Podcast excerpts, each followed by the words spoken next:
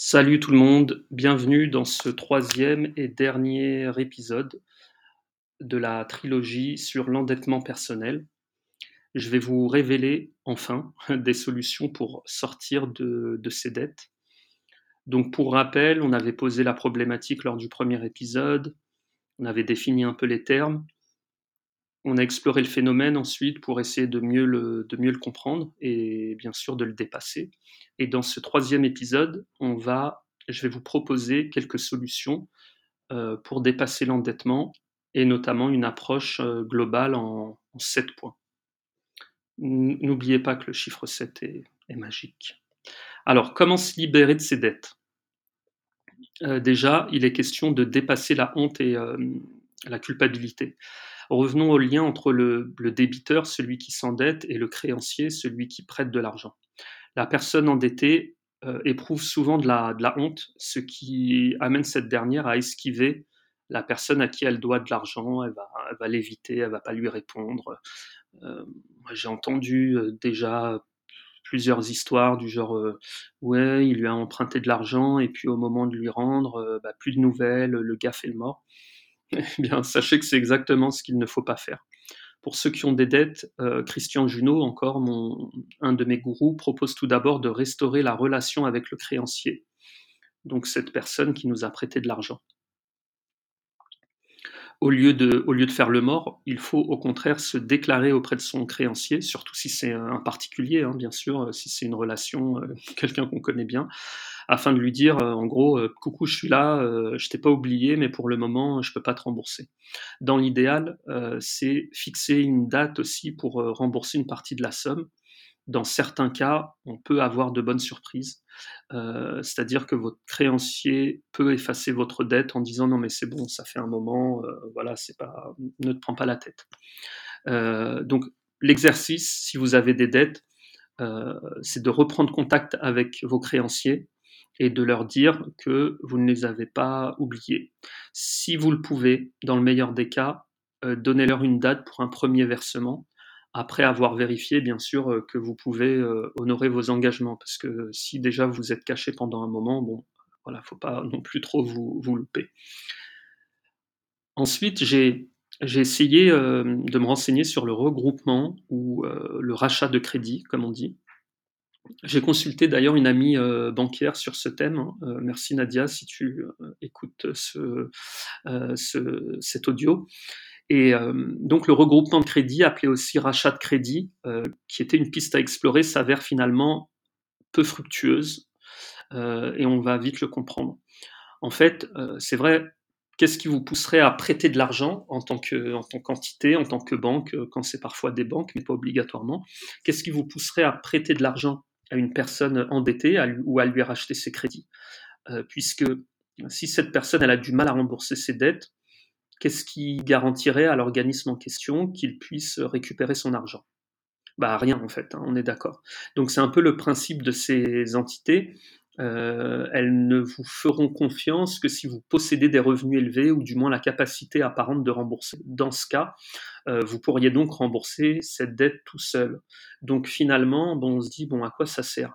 Et euh, bah, globalement, le rachat de crédit, il a surtout pour utilité de diminuer le montant mensuel de remboursement, mais mais rallongera euh, alors la durée de la dette et pourra probablement, très probablement même, augmenter le coût global de vos crédits.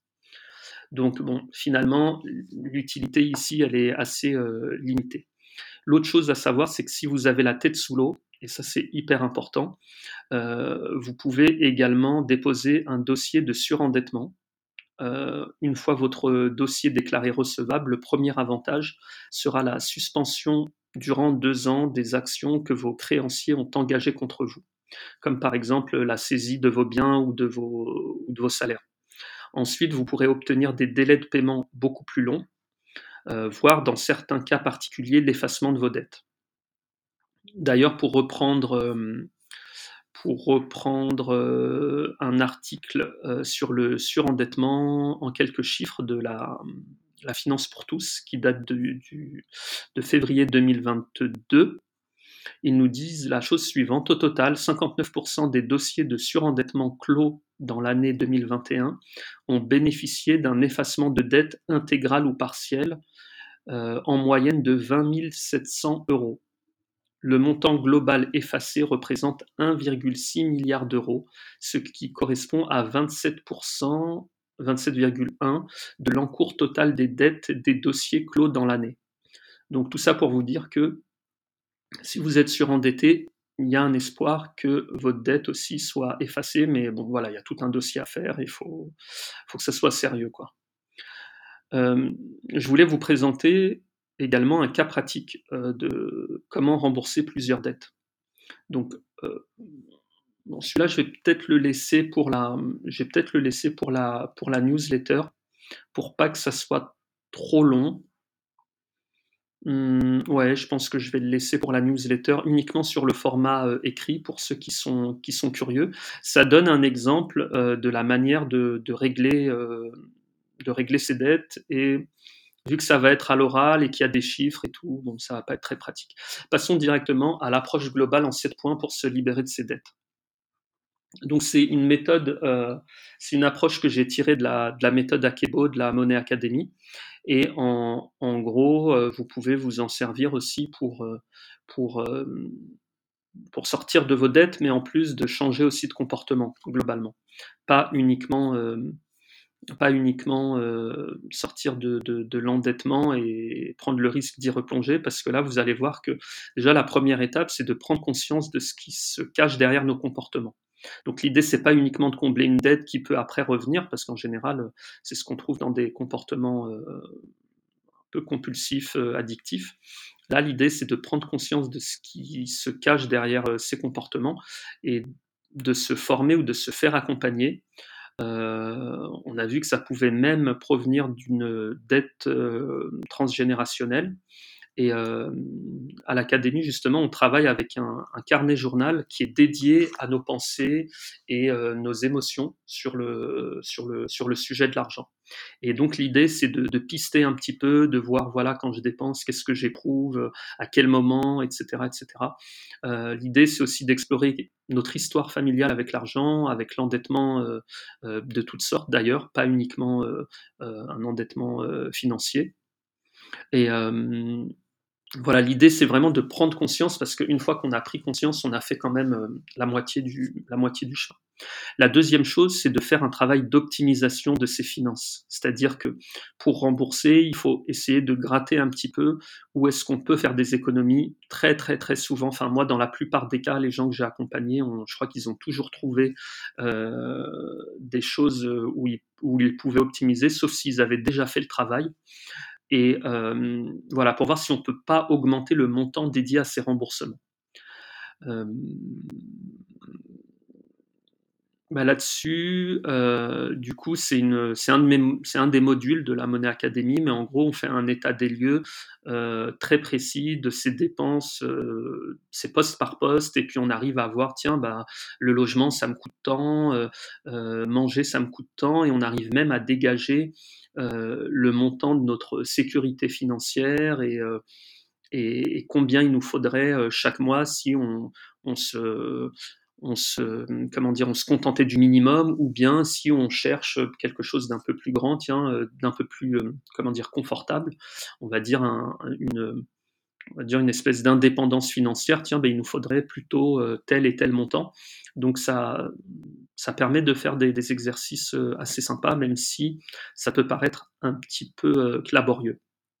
Donc, un, prendre conscience, deux, faire un travail d'optimisation, trois, euh, si ce travail n'est pas suffisant, c'est envisager une reprogrammation financière. C'est un terme un peu barbare, mais en gros, on, on expérimente ça à la Monnaie Académie avec une formation qui est spécialement dédiée à la reprogrammation des croyances. Mais en gros, il s'agit de protocoles qui, après avoir fait un, diagnostic, permettent de reprogrammer notre subconscient grâce à des affirmations sur mesure en fonction de notre situation. Euh, euh, qu'on répète euh, à certains moments, dans certains, états de conscience aussi. voilà, je vous détaille pas vous détaille pas la méthode, mais c'est aussi pour vous, donner un peu d'espoir en vous disant, vous inquiétez pas, on peut, corriger les choses, en quatrième point, c'est le fait de sortir de la comparaison, notamment des réseaux sociaux. Voilà, on est sur, on est dans un contexte où euh, euh, tout le monde veut montrer qu'il a réussi, tout le monde veut montrer qu'il est bon pour vendre ses services, mais aussi pour, euh, faire des vues, pour, après gagner de l'argent grâce à ses vues. voilà, les gens veulent devenir influenceurs, etc., etc. Bon, bref, vous connaissez le truc et du coup, ça donne lieu à des comparaisons on se dit toujours, ah bah, on a moins qu'un tel, regarde lui. En fait, euh, le, problème, c'est que les gens nous montrent que ce qui va bien et nous montrent pas les problèmes. Donc, on peut complexer, euh, on peut, ça peut développer euh, du mal-être chez certains. Il y, a des, il y a des études qui, qui, se, qui se font là-dessus et les résultats sont, sont, assez flippants. Et voilà, faut garder aussi en tête que notre société, elle repose sur la croissance et que euh, bah, on veut absolument nous vendre des choses, tout comme nous, on veut vendre des choses si on est entrepreneur. Et il faut donc aussi augmenter sa résistance face au, marketing et aux techniques de vente afin d'être sûr d'acheter uniquement ce dont on a vraiment besoin. attention, hein, je ne dis pas que le marketing et les techniques de vente, c'est le diable. Je dis juste que, attention, de ne pas acheter des choses dont vous n'avez pas besoin et après euh, le regretter. en cinquième point, c'est reprendre contact avec ses créanciers si vous avez des dettes. D'accord? Euh, Comme on a dit, il faut rétablir la relation avec eux euh, et vous vous sentirez euh, beaucoup, beaucoup mieux. Si possible, leur communiquer une date à laquelle vous allez recommencer les, recommencer les remboursements. En cas, sixièmement, en cas de dette multiple, commencez par rembourser la dette la plus facile, quitte à stopper les autres provisoirement si c'est possible. Euh, vous verrez l'exemple de, Jean Mouloud que j'ai mis dans la, dans la newsletter. Euh, l'idée, c'est vraiment euh, de, de, se créer des petites victoires et de faire un effet boule de neige parce que vous allez rembourser la plus facile et ensuite, et ensuite pardon, votre capacité de, de, remboursement, si elle est identique, bah, elle va permettre de rembourser plus sur, en se focalisant sur une dette plutôt qu'en la répartissant sur les trois ou quatre ou je sais pas. Euh, si vous en avez plus, je vous le souhaite pas. Mais du coup, euh, là, on, fonctionne plutôt comme un laser. On se concentre sur une dette et on la rembourse sans, euh, sans être divisé sur plusieurs dettes avec un truc sans fin.